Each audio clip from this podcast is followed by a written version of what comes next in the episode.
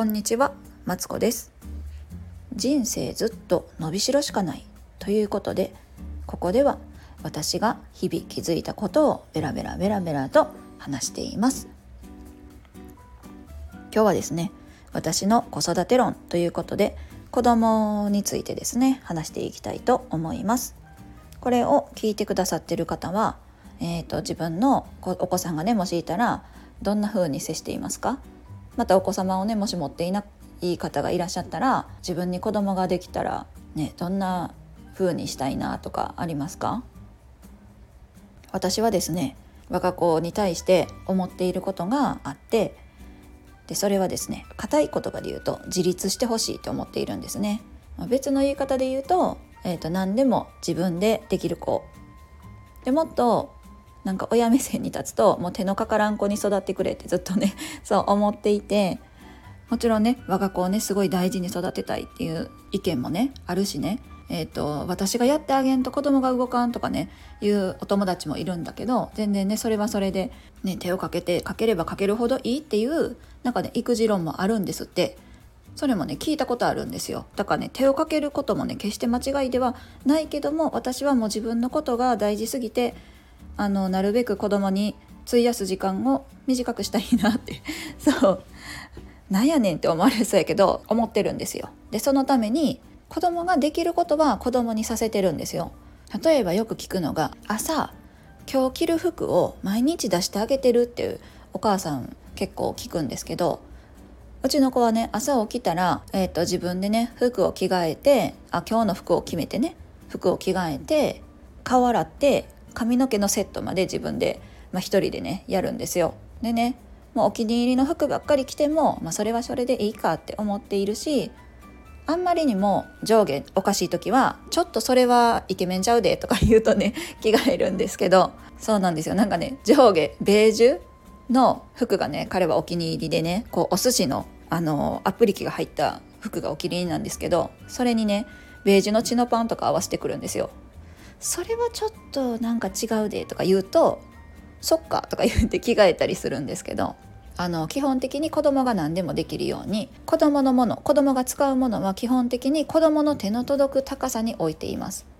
そう服はねもちろん、えーと、朝自分が学校に持っていく水筒ほ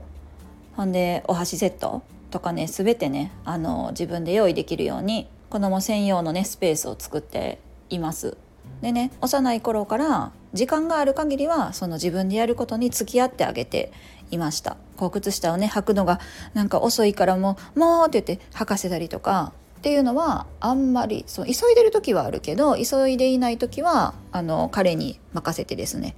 やっていましたね。服もね結構早い段階で、えっと、自分で選ばせていてでねそんな風にえっと私の子は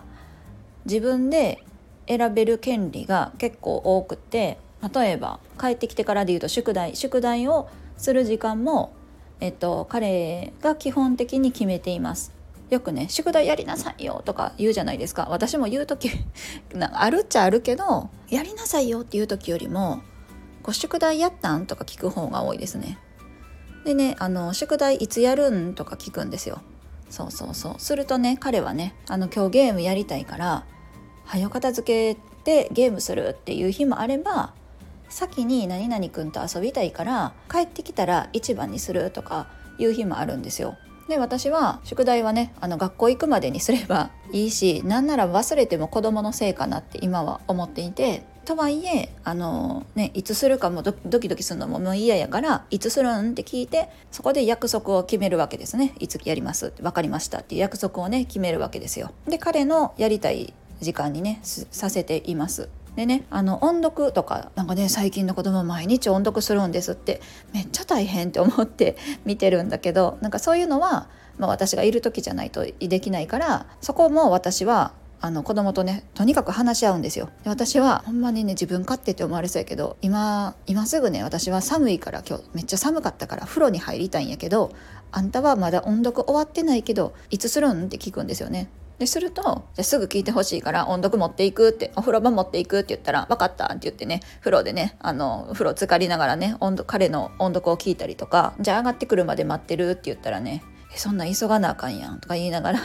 私もねちゃちゃっと風呂上がってで彼の音読をね聞いたりとかするんですよ。なんせねそういうコミュニケーションをとって彼の意思を大事にしているんですよね。そういうところがね私は至る所にあって夕飯もメインのメニューは基本2人で話し合って決めますね。夕飯今日何するって言うとね彼はまっすぐに冷凍庫に行くんですね。あ今日餃子餃子にしようとか今日マグロ丼にしようとかね冷凍庫ねあさって決めてるんですよ。でね私はね分かったっていう日もあればえそんな気分じゃないごめんなんか、ね、冬こんな冬寒いのにちょっとマグロ丼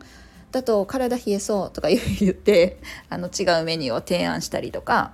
するんですけどでねなんかね家の中に決定権がいっぱいあるっていうのが大きいと思っていてうちの子はこう一人っ子なんで兄弟喧嘩とかはね、まあ、一生できないわけじゃないですか。ってなった時に友達とやり取りするのにもこう話し合い譲り合い話し合いはすごい大事だなと思っているのでこうやってね話し合いをそう重ねています。なんかそのおかげか自分は家族の一員だみたいな私もこう子育てしてるっていうよりも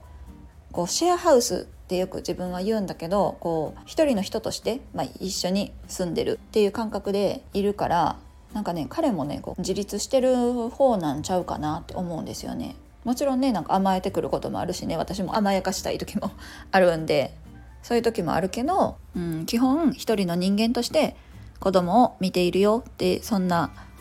話でした。なんか話がねあちこち行ったんでまとめると,、えーと、私は彼に早く自立してほしいと思って一人で何でもできるように育てていてで彼もそのおかげかなんだかで一人でね結構何でもできるし子供親っていう関係性ではなくて一人の人間として向き合うことによってこう早く何でも自分にして自分でやってほしいなっていうところに向かっていけてるのかなとか思っています。そんな話でした。というわけで今日は私の子育て論について話してみました。私は彼に早くね自立してほしいって思っていて、まあ、実際にね彼もできることも増えてきてすごいね私も助かっています。この先どうなっていくかはわからないけど、まあね、手の離れるスピードがね早いことにちょっと寂しさも覚えつつ私は、えーと私のためにですね子供がね自立できるようにえこれからも向き合っていきたいなと思っています。ここまで聞いてくださってありがとうございました。では失礼します。